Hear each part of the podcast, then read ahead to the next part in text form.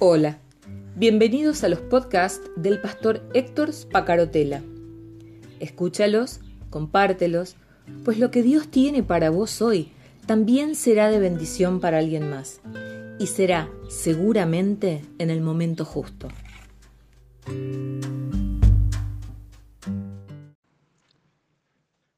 ¿Cómo te va? Buen día, ¿cómo estás? Eh, yo estaba leyendo, sigo trabajando con el libro de Hechos de los Apóstoles. Eh, estoy en el capítulo 6 y mm, es un pasaje también bastante conocido, pero que me obliga a detenerme. Y quisiera leerte por lo menos la primera parte está en el, entre el versículo 1 y el versículo 4 de Hechos 6. En aquellos días, como creciera el número de los discípulos, hubo murmuración de los griegos contra los hebreos, de que las viudas de aquellos eran desatendidas en la distribución diaria. Entonces los doce convocaron a la multitud de los discípulos y dijeron, no es justo que nosotros dejemos la palabra de Dios para servir a las mesas. Buscad pues, hermanos de entre vosotros, a siete varones de buen testimonio, llenos del Espíritu Santo y de sabiduría, a quien encarguemos de este trabajo. Y nosotros persistiremos en la oración y en el ministerio de la palabra. Aquí se presenta en aquella mm, idílica comunidad de, los recién convertidos y los apóstoles en los primeros días después de aquel primer Pentecostés cristiano, se presenta una primera situación de conflicto, ya que hay quienes sienten que por su etnia, por su origen, son discriminados, aún dentro de la iglesia. Son discriminados por ser distintos. Los griegos sentían que las personas que pasaban necesidad, entre ellos las viudas, no olvidemos que en aquellos momentos una mujer viuda quedaba completamente desvalida porque su sustento dependía de los ingresos de su esposo y no había pensión, ni jubilación, ni nada de eso que pudiera, eh, ni obra social, ni nada que pudiera cuidarla. Y una mujer viuda necesitaba del aporte de sus hijos o del aporte de la comunidad.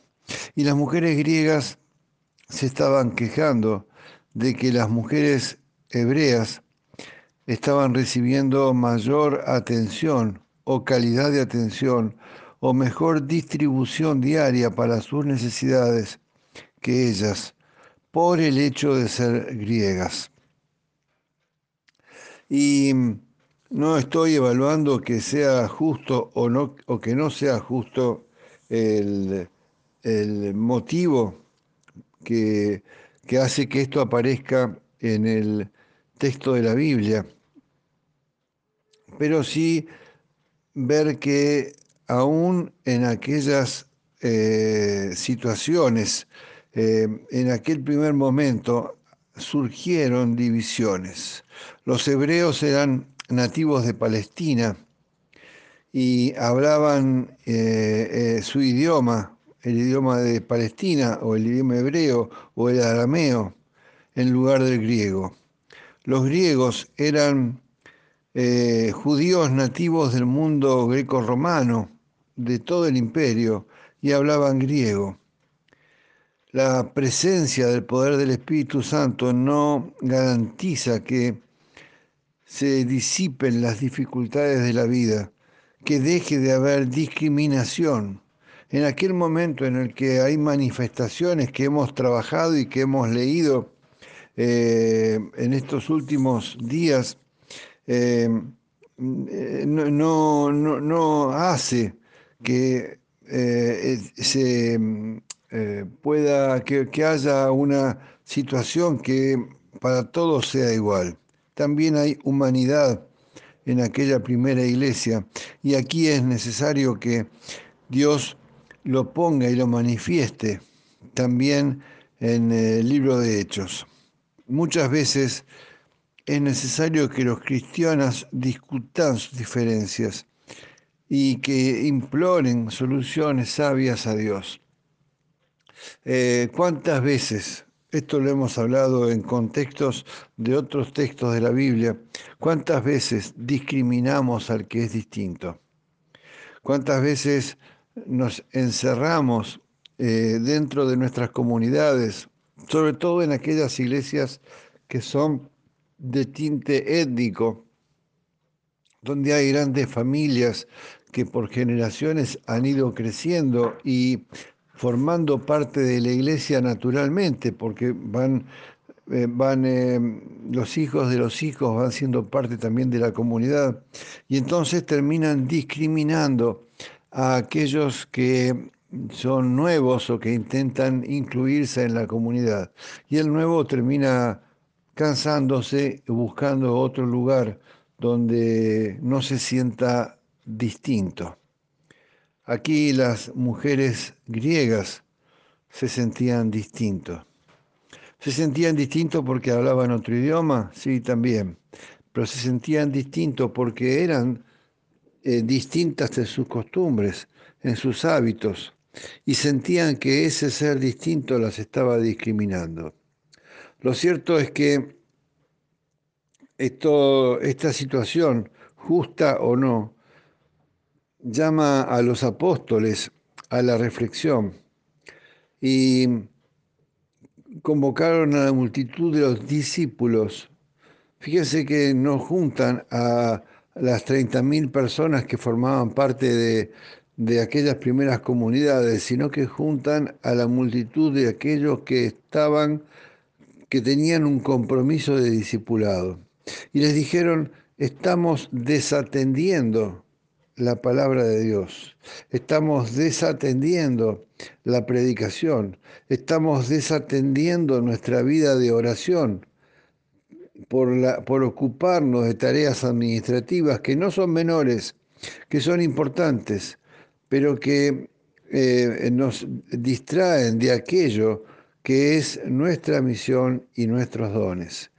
Eh, estamos desatendiendo la predicación y eh, el estudio de la palabra y la oración para servir las mesas.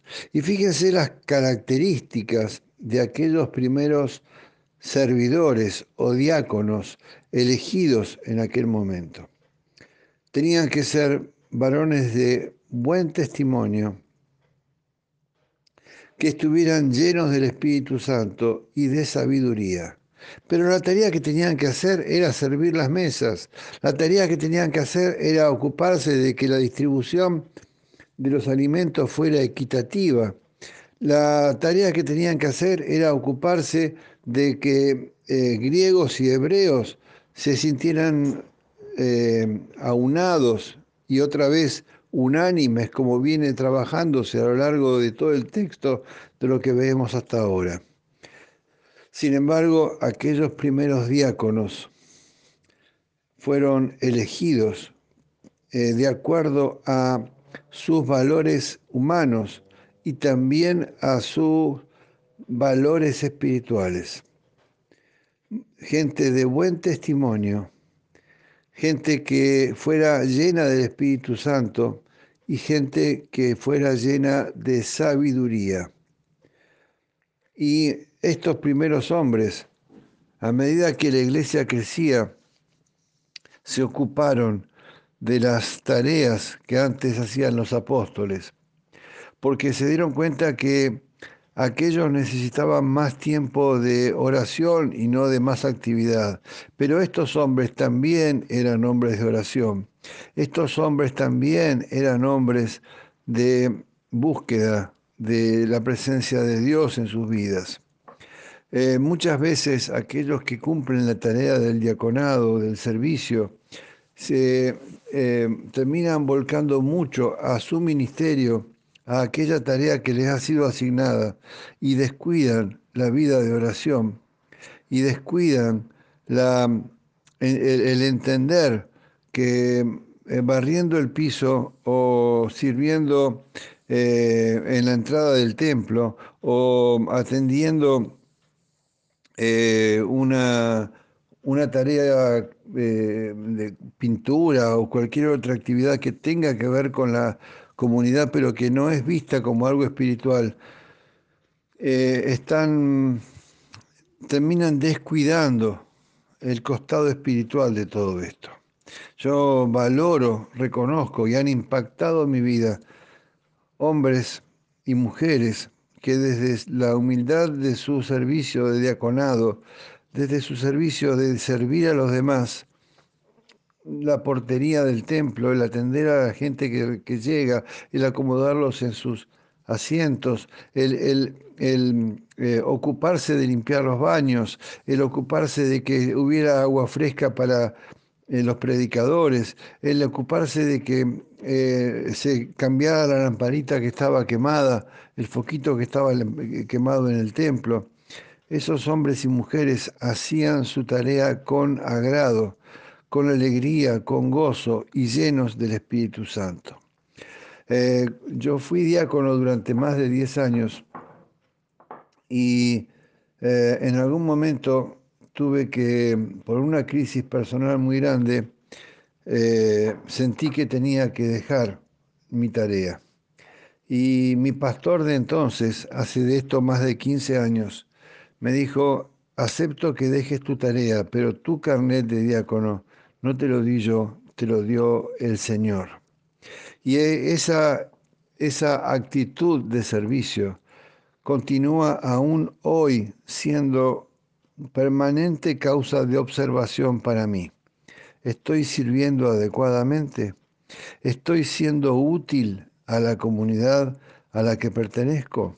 Sea cual sea mi tarea actual, el diaconado es fundamental, vital, pero también debe estar inundado de la presencia del Espíritu Santo. También debe estar inundado de la sabiduría que da el Espíritu Santo. Bueno, te dejo por hoy. Mi nombre es Héctor Spacartela y mañana continuamos si Dios lo permite. Chao.